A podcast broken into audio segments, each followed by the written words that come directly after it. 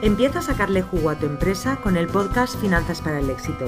Soy Julia Piera, economista y asesora fiscal especializada en negocios online y conmigo vas a perder el miedo a los números de tu negocio y vas a tomar las decisiones correctas para tener por fin los beneficios que te mereces.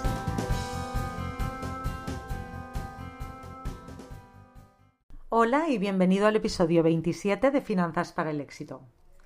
Ahora justo acaba de terminar el trimestre y en condiciones normales el martes pasado habrán cargado en tu cuenta el IVA, el pago a cuenta de la renta y las retenciones. Y yo quiero preguntarte, ¿has tenido suficiente dinero? ¿O te ha llamado tu banco para decirte que hicieras un traspaso urgente? ¿Has tenido que aplazar los impuestos? Por desgracia, son muchos los autónomos que no tienen suficiente dinero cuando llega el momento de pagar los impuestos del trimestre. Y esta situación es muy, muy habitual. El no poder pagar los impuestos en el trimestre puede ser por diferentes causas, unas propias del negocio y otras no. La primera, que es propia del negocio, es que no has cobrado lo que has vendido. Tú puedes cobrar al contado o puedes cobrar aplazado. Entonces, en los negocios online, los infoproductos más económicos suelen cobrarse al contado y por tanto no se da la circunstancia de no haber cobrado cuando llega el momento de pagar impuestos. Pero también puede ser que tengas un producto de high ticket o premium y que tenga pagos fraccionados. En este caso sí te puede pasar que cuando llega el trimestre no hayas cobrado parte de ese IVA del que sí has emitido una factura. Aplazar el pago del IVA en este caso, es decir, cuando no lo has cobrado, es posible, y además no supondría un gran problema, aunque tienes que tener en cuenta que cuando aplazas impuestos te cobran un 3,75% de interés anual, pero que no es mucho, es bastante aceptable. Y si lo haces porque no has cobrado, entonces está bien. Otra cosa que puede pasar, otra causa, es que hayas gastado más o que te hayas gastado lo que no era tuyo. Sí, sí, oyes bien, te has gastado lo que no era tuyo. Y digo esto porque el IVA de los infoproductos o consultorías que vendes no es tuyo, es de todos, es de Hacienda. Con el tema del IVA eres un mero recaudador de impuestos. Tú facturas, ya hayas cobrado o no, excepto si estás en criterio de caja, pero eso es otra historia, tienes que ingresar el IVA de dichos productos en las arcas del Estado cada trimestre.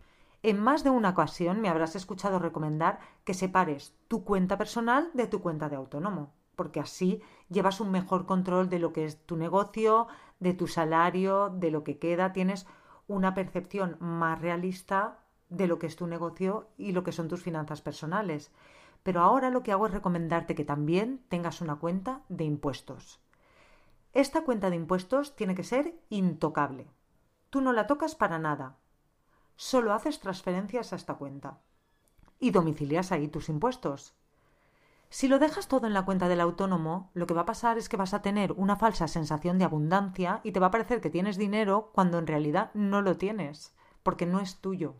Lo más probable es que si lo dejas en la cuenta, te lo gastes. Mi recomendación es, cada venta que realices, transfiere el IVA de esa venta a la cuenta de impuestos y con lo que te queda ya vas pagando los gastos que tengas.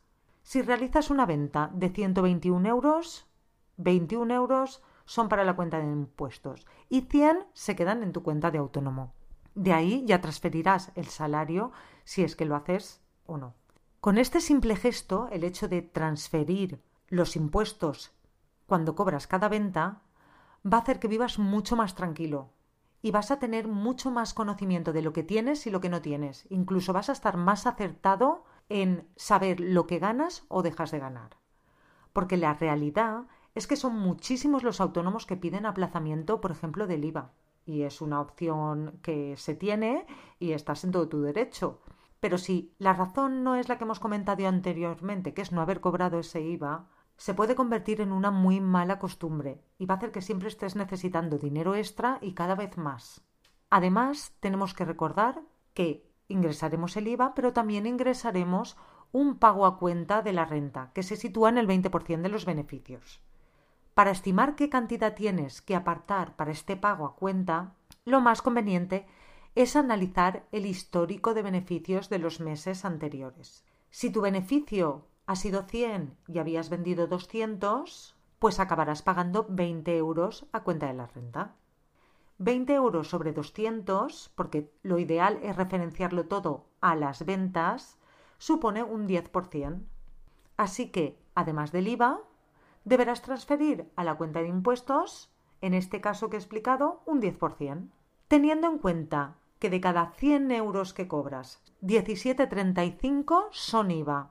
Y si tenías un 10% de beneficio, 8,26 van a ir destinados al pago a cuenta de la renta. Entonces tendrías que transferir de cada 100 euros vendidos 25,61 euros.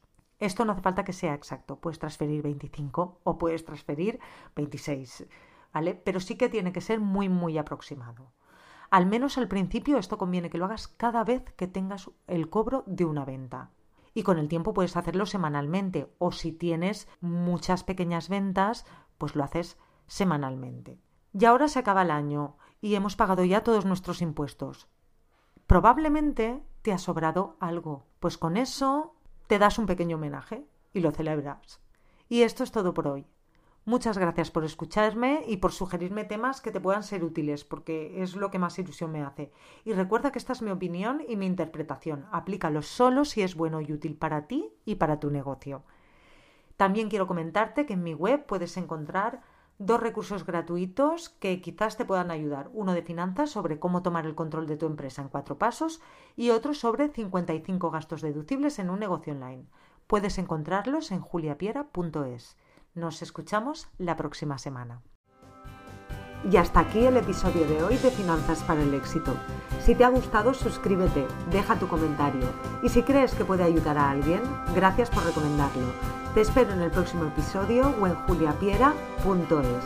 Gracias por escucharme.